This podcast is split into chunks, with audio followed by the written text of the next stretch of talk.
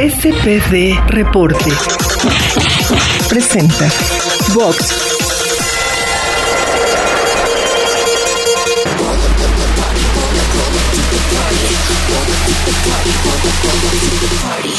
Bienvenidos una vez más a este tu podcast de SPD Reporte. Yo soy Juan Regis y como cada semana estaré eh, acompañado de un gran amigo para hablar de todo lo que sucede en el mundo del boxeo.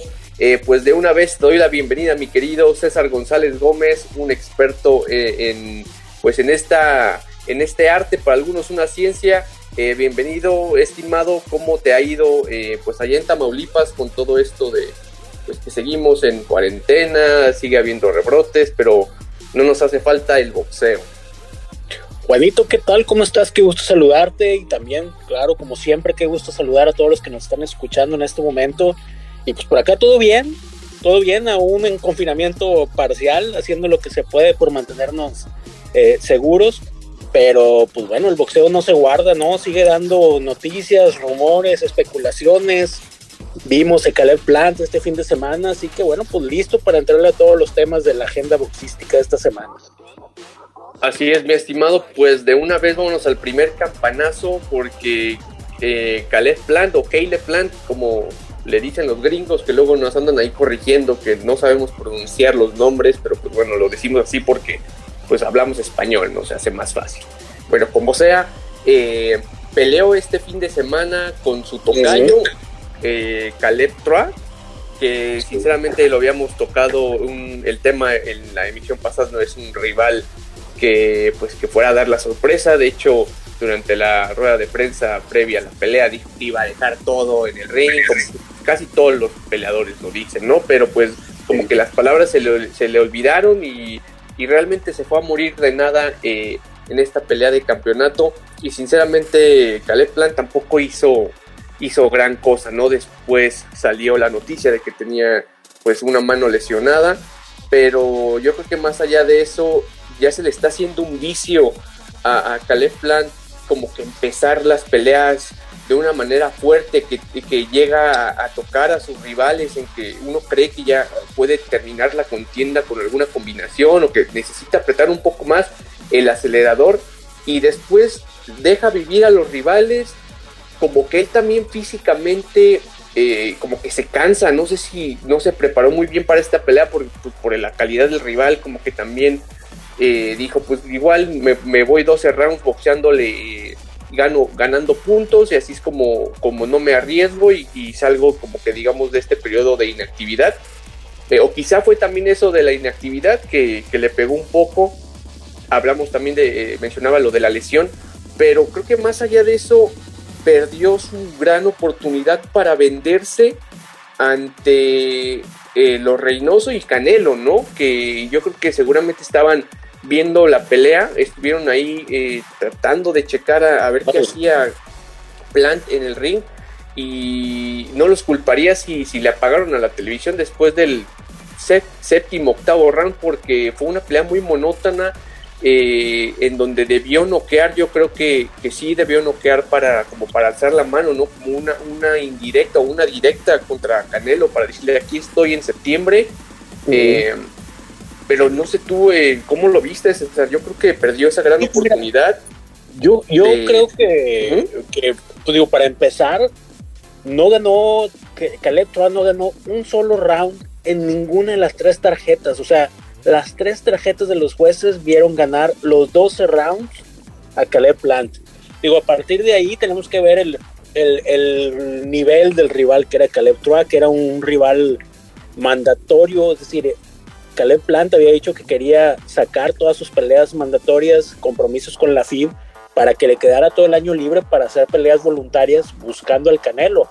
Él su última pelea había sido mandatoria también contra Vincent Feigenbutz hace un año más o menos y ahora hace esta segunda mandatoria con Caleb Troy y ya con eso se quita todos los compromisos mandatorios y queda el camino libre para el Canelo. Eh, decías hace un momento, bueno, no creo que vayan a, que, haya vendido esa pelea, este, digamos en términos publicitarios, como para generar más atracción de parte del Canelo o de Reynoso, pero bueno, yo creo que lo que lo que vende de Caleb Plant es el título que tiene, ¿no? O sea, él tiene un campeonato mundial, él tiene uno de los cuatro cinturones, que eso es lo que está buscando el Canelo.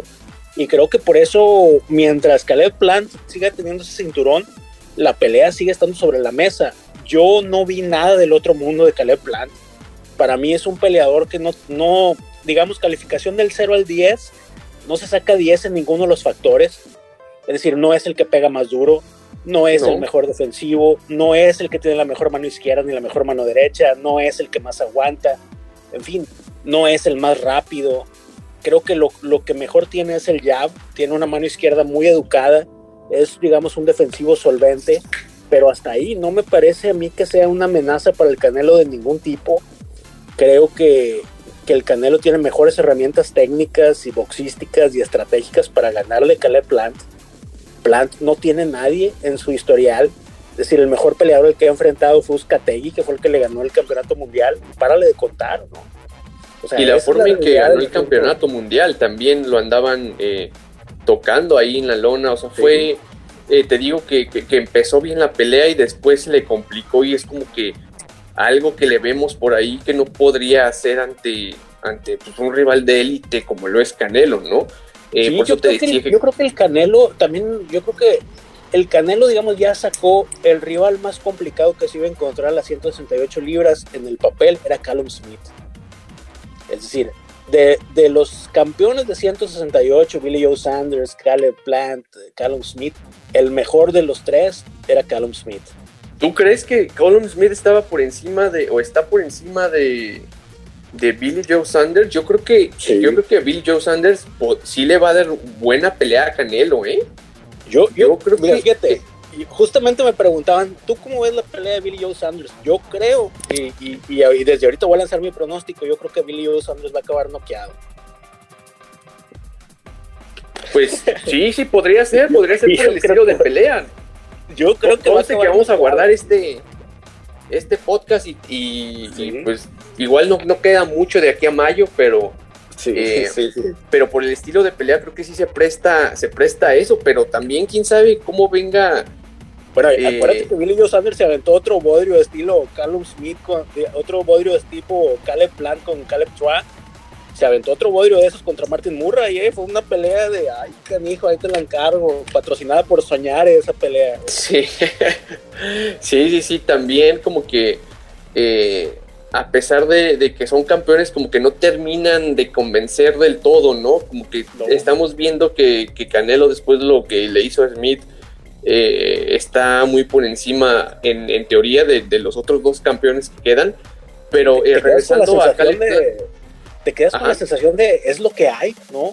Sí, eso. No hay para más, pues, ¿no? Eso es lo, eso creo que lo, el, el, el, gran debate que debería existir más bien cuando se le critica a Canelo en lugar de decir que pelea con puro tronco, pero es lo que te decía eh, hace cuando platicamos sobre esto y que pues a Canelo desafortunadamente le tocó nacer en una generación en la que pues no hay fueras de serie, ¿no? Digamos que el el único que tal vez se va a hablar en su generación es Golovkin. Y eso porque son dos fueron dos peleas muy, muy parejas y quién sabe si ya así como están las cosas vaya a ir para una tercera. Eh, que podría ser que así, mira, te lo voy a poner de esta forma, que si para septiembre me dan a mí escoger entre una pelea entre Caleb Plant y Golovkin, yo te firmo la de Golovkin, ¿eh? Porque lo que vi de Plant, sinceramente, Canelo yo creo que termina esa pelea en 5 o 6 rounds. Fácil. y con Golovkin sí sería, digamos, como que toda esa cuestión de que quedó muy, muy, eh, pues fueron decisiones tal vez polémicas para algunos, fueron peleas muy apretadas, pero sí, o sea, digamos que le tocó a Canelo pelear eh, o enfrentar a campeones que pues no van a ser leyendas, ¿no? No van a ser ni siquiera ese tipo de peleadores que están como un peldaño abajito de, las leyendas, que se puede hablar grandes cosas de ellos. Entonces, pues sí, como lo que dices, es, lo que hay, pero pues tiene que enfrentarlo sí o sí. Ahora. Sí, yo, eh, yo fíjate, yo creo, viendo el panorama, digamos, de posibles que la baraja de candidatos para pelear con el Canelo, o sea, yo creo que los dos peleadores que más posibilidades les veo de hacer una pelea competitiva contra el Canelo es David Benavides y Germán Charlo. Para mí ellos son los dos, creo que están por encima, veo los dos por encima de Billy Joe Sanders y de Carlos Smith, como para darle una pelea competitiva al, al, Canelo y con Benavides tengo mis dudas, ¿no? O sea, a Germán Charles, el peleador que veo con todas las herramientas técnicas y, y físicas como para hacerle una pelea que puede ser un clásico al Canelo. De ahí en fuera, no veo a alguien que vaya a meter en problemas a, al Canelo, ¿eh? Y qué bueno que mencionas a, David Benavides porque justo te iba a preguntar, eh, de aquí a que digamos una, un enfrentamiento hipotético entre Plant y Canelo para septiembre, pues tendría que hacer otra pelea antes, supongo, porque se habla mucho también de que podría ser Benavides, que también ya alzó la mano, que va a pelear creo que en, en, febrero, en marzo, algo así. Eh, y, bueno, también salió Berlanga, que pues anda nada más cazando a ver a quién, quién le muerde el anzuelo. Pero fíjate que no sería una, una mala prueba. Eh, Berlanga, obviamente no va a suceder porque pues digamos que la, experiencia no estaría... Sí. sí. sí, pero a mí me gustaría ver más un, plan eh, contra Benavides que, que contra algún otro desconocido o que, o que se quede tal vez inactivo hasta septiembre por lo de la fractura de, bueno, de la lesión en la mano. Eso también podría, podría jugarle mucho en contra a, Plan. Pero Benavides, fíjate que me gustó lo que, lo que dijo recientemente, que él se sabe que todavía no está listo para una pelea con Canelo. es consciente de que pues ahorita como está, sin un campeón, sin un cinturón eh, eh, pues en juego él no puede como que digamos entrar a las negociaciones, pero dice que, que, va primero por Caleb Plant y de, primero contra Charlo y después contra Caleb Plant para después pedir, exigirle una Canelo. Yo creo que ese sería el, camino para Benavides para que se reencontrara también con, con, esa disciplina que le hace mucha falta o al menos le hacía falta cuando fue campeón. Eh, recordemos que perdió dos veces el, el mismo cinturón primero por, por dar positivo a cocaína y después por no dar el peso. Eso habla de una gran indisciplina, de que no se toma en serio pues este deporte, ¿no? Eh, siendo un, chico con, con, un futuro grandioso por delante, pero bueno, no nada más es nacer, digamos, con ese talento, sino que tienes que explotarlo, tienes que pulirlo. Y ojalá que Benavides siente, sienta cabeza con esto y que pueda pues buscar una pelea grande para que lo vuelva a meter ahí el mapa, porque como bien dices, sería interesante en un futuro ver a Canelo contra, contra el Bandera Roja, que creo que es un chico eh, alto que te presiona mucho, también ya lo habíamos mencionado, pero pues bueno, creo que eso todavía estamos ya hablando por ahí del 2022, quizás si, si todo, digamos, sale acorde a, lo como lo tenemos aquí. Y sí, también Charlo sería un gran rival para Canelo. Eh, por ahí me decía un amigo que como que no es tan bueno planear a futuro, eh, refiriéndose a la pelea más cercana de Canelo contra Gildirim, eh, que según pues dicen que no le consigas a tus campeones peleitas, ¿no? Pues, digamos en este caso es una peleita pues, obligatoria. Sinceramente no creo que vaya a haber una sorpresa, imagínate. No, no, sería una locura. no, no, esa pelea con, suerte va a durar más de 3, 4 rounds. sí, sobre todo porque Joel Díaz, que está entrenando a Gildirim, ya dijo que ellos van a que no van a hacer, ah, no van a tratar de sobrevivir como Coleman Smith, ¿no? Que ellos van sobres y, que van a ir a, soltar golpes y creo que ahí pues no tienen de otras, sinceramente, porque Gildirim pues no es un Mayweather que te pueda boxear, no tiene, digamos, pues ese tipo de habilidades y va a tener que apostar pues por el golpe de suerte. Quizás en una de esas agarra Canelo y, y lo hemos visto, ha pasado en la historia, pero creo que este, en, este, en esta pelea no, no está de la suerte de, su lado. De todos modos, pues se tiene que hacer, porque como lo decíamos, también eh, son, peleas que se tienen que hacer, si no los organismos pues se ponen celosos y se ponen de divas y empiezan a repartir y a quitar cinturones. Eh, hablando de, de, ese tipo de, de noticias, eh, también sucedió que la AMB quitó, o más bien nombró a Pacquiao como el campeón en receso, que era el supercampeón, digamos, que tienen tres, cuatro cinturones en, pues, todas las divisiones, básicamente la asociación. Eh, esto, ¿tú cómo lo interpretas, mi querido eh, César? Es, digamos, pues las reglas indican, las reglas de la AMB indican que cuando tu campeón no está inactivo durante cierto periodo de tiempo, pues lo que hacen es básicamente como que quitarle ese título para que alguien más pueda defenderlo. En este caso, Pacquiao pues no ha peleado desde aquella vez contra Thurman, que se volvió a coronar.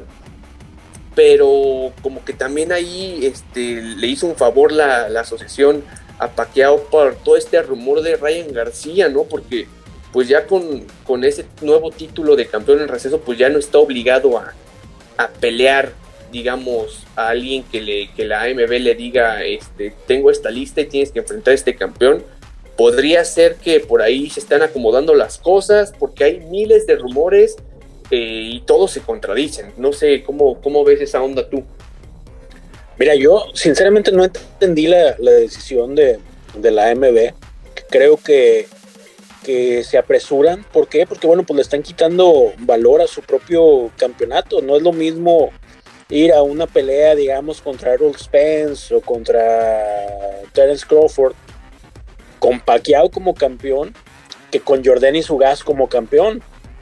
Es decir, o sea, no, obviamente no va a haber la misma bolsa, no va a haber el mismo porcentaje de, sanción para, la, para, para, el organismo. Sinceramente no lo, no lo entendí.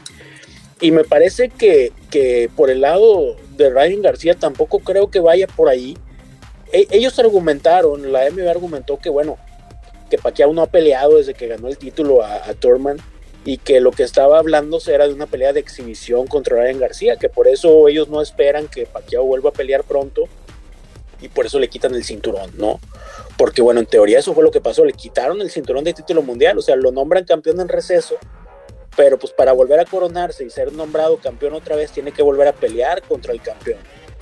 Es decir, tendría que pelear contra Jordan y Sugas, Manny Pacquiao y ganarle y esa pelea no se va a dar, así que pues prácticamente le quitaron el cinturón, o sea, despojaron del título a Pacquiao. Y por el otro lado, con la, con la pelea de Ryan García, pues como bien dices, no tenemos una certeza de qué es lo que va a pasar. Ryan García dice que no va a ser una exhibición, que va a ser una pelea formal, que va a ser una pelea que va a ir para los récords.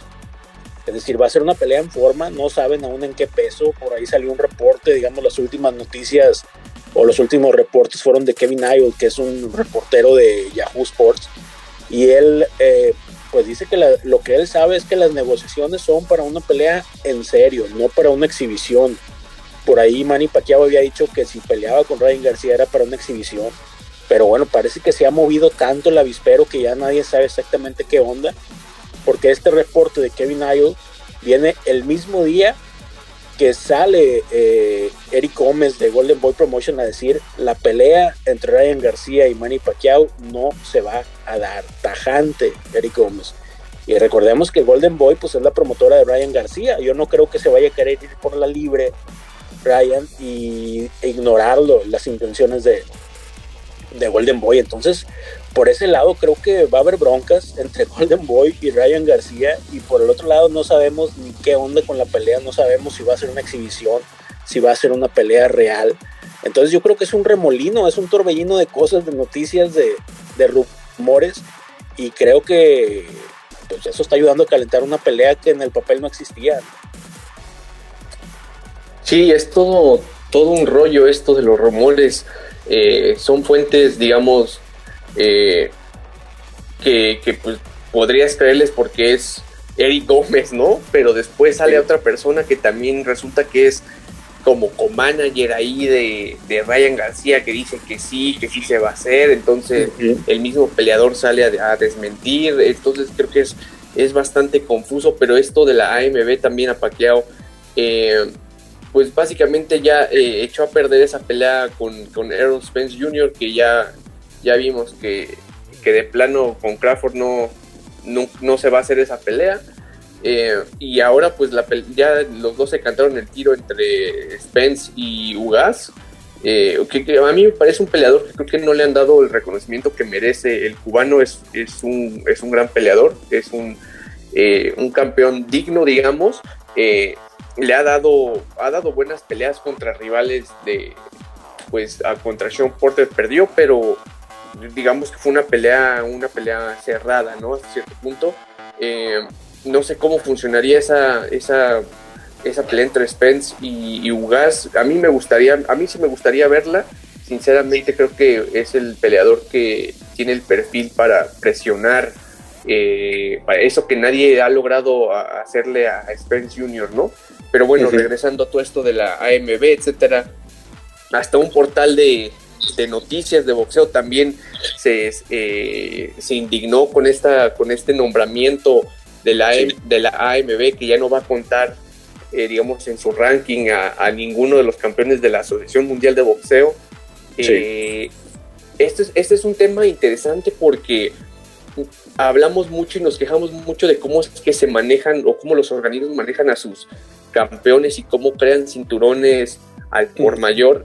Y creo que tal vez, eh, no sé hasta, hasta qué punto la prensa puede, digamos, estamos hablando de un portal eh, importante, eh, pero no sé hasta qué punto un sitio como, como este, que es el de World Box News, pueda meter presión a los organismos para, para que pues traten de, de escoger a un, a un campeón absoluto o digamos eh, podría ser como que el camino o tal vez no, digamos, porque al final de cuentas pues son millones los que los que eh, se llevan los organismos por, inventar eh, campeones, ¿no? En, todas sus ediciones pero me parece, me pareció como que extraño también de ver que tomaron una postura, una postura tan, tan radical, es como, no sé, ver ahí en, tu portal izquierdazo que porque el CMB ya se inventó los, los cinturones conmemorativos, pues no vamos a contarles eh, a sus peleadores, a sus campeones, ¿no?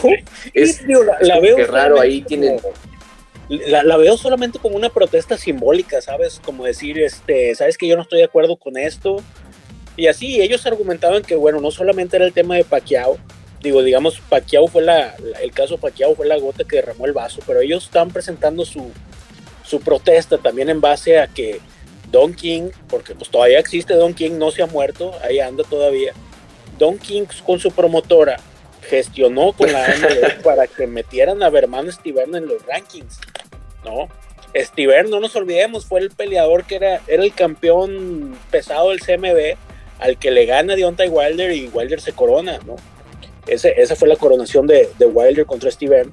Y ya Steven, pues ya estaba fuera del negocio, fuera de las peleas, pero pues es promocionado por Don King, que todavía tiene ahí dos, tres peleadores. Y pues él gestionó con la MB que metieran a Steven sin tener ningún tipo de mérito. Y eso, pues digamos, fue uno de los detonantes para que tomara este portal World Boxing News la decisión de, de no reconocer a, a la MB como un organismo legítimo para considerar a sus campeones. El CMB también estuvo bajo fuego ahora con todo este tema de los, de los, eh, pues, ¿cuántos son de los tres campeones que tiene en peso ligero? Es decir, eh, con Ryan García, que es el interino, Devin Haney, que es el regular, y Teófimo López, que es el franquicia. Y pues digo, Mauricio Sulaimán ni siquiera lograba armar una explicación. Ni se acordaba, ¿no? de por qué había tres peleadores, ¿no? Y dio varias entrevistas donde lo confrontan fuerte, varios periodistas lo confrontan fuerte y él dice, ¿sabes qué? Lo estoy haciendo porque yo sé que es confuso para los aficionados, pero el CMB está haciendo esto porque es la manera de tener las mejores peleas posibles. Es, ah, y eso es lo que te iba a decir, pero ni siquiera se enfrentan, o sea, todavía dijeras, bueno, tienes cuatro cinturones, cuatro campeones, pues enfréntalos, es lo que la gente quiere ver, pero no, no, no, o sea, todo se queda en simplemente eh, posar para la foto con el cinturón y pues ahí háganse Twitter y ya, ¿no? Ah, exacto, sí, sí, sí, lo que, lo que hemos visto, pues, en, ya en, de unos años para acá, desde la era, pues, Mayweather, que empezó como con esa maña también de que le entregaban cinturones, eh, sobre todo del CMB, que por cierto ya eh, le pusieron ahí su imagen, su cara, el, rostro de Mayweather en los cinturones, que va a estar, digamos, ya como, como imagen fija, ¿no? Que está junto con Ali. A Tyson Fury ahí lo metieron, quién sabe por qué. Yo creo que le cae muy bien a Sulaiman. este, pero bueno, eh, sí es todo un, una gran eh, un maraña esto de los de la entrega de los campeonatos y cómo también te llevas con, con los organismos, etcétera. Eh, antes de que se nos acabe el tiempo, mi querido César, eh, quizás este, vamos a estar hablando un poquito también de, la pelea que podría empalmarse con la contienda entre Canelo y Bill Joe Sanders, que es un peleón. Yo creo que esta va a ser la pelea del año si es que llega a concretarse. Josh Taylor contra José Carlos Ramírez, pelea de unificación. Eh, creo que los superligeros están poniendo el ejemplo de cómo es que se debe unificar y cómo es que los mejores tienen que enfrentar a los mejores. Ya lo había hecho, eh, pues digamos que es una, es una división en la que se han enfrentado pues las los peleadores que tienen que enfrentar y ahorita está mucho el rumor de que podría ser el 8 de mayo, que según ya apartaron el MGM Grand. El gran problema es que la, la pelea entre Canelo y Sanders dicen que podría darse ese fin de semana o un fin de semana previo, digamos, dentro del marco de las festividades del 5 de mayo, que sabemos que en Estados Unidos, pues casi casi es como la independencia de México, mucha gente cree que es la independencia de México, pero no, no lo es. Eh, sin embargo, es una fecha que causa mucho revuelo, incluso más que el, propio 15 o 16 de septiembre, que de este lado pues sabemos que son sí. Eh, fechas. Y aparte, ¿sabes qué? Que la, la quieren hacer eh, la pelea de Canelo y Sanders, digamos, una de las posibles sedes es el estadio de los Raiders. Entonces por ahí pudieran darse dos peleas en Las Vegas, una en el estadio de los Raiders, el Canelo peleando en el, en el estadio de los Raiders, y Josh Taylor contra José Carlos Ramírez en el MGM Grand, ¿no? El, mismo día, el mismo sábado. Imagínate las, dos peleas en Las Vegas. No, ojalá, ojalá recapaciten muy bien como para que podamos tener dos fines de semana separados de, de peleas de élite, peleas realmente emocionantes. Pero bueno, eh, vamos a, ahondar en esta pelea la próxima semana, mi querido César. Eh, ahorita ya como que se nos acabó el tiempo. Por favor, recuérdanos tus redes sociales para que te sigan por ahí, te reclamen o te hagan comentarios, lo que sea que quieran hacer. Claro que sí, me pueden seguir en arroba el César GZZ en Twitter y por supuesto nos pueden leer en izquierdazo.com Ahí escribimos nuestras opiniones, nuestros análisis, nuestras mentiras y todo lo que se nos ocurra. Pues muy bien, recuerden que pueden encontrarnos como SPD Reporte en Facebook, Twitter, en Instagram, en Spotify, en Anchor. Eh, pues escuchen el contenido, eh, denos like, compartan, háganos sugerencias. Y pues bueno, estimado, muchas gracias por otra charla. Eh, podríamos quedarnos aquí días hablando de todo lo que nos da el boxeo.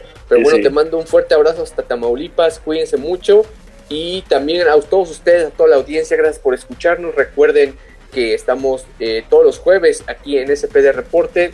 Denle like, compartan y recuerden no bajar la guardia. Hasta la próxima. SPD Reporte. Box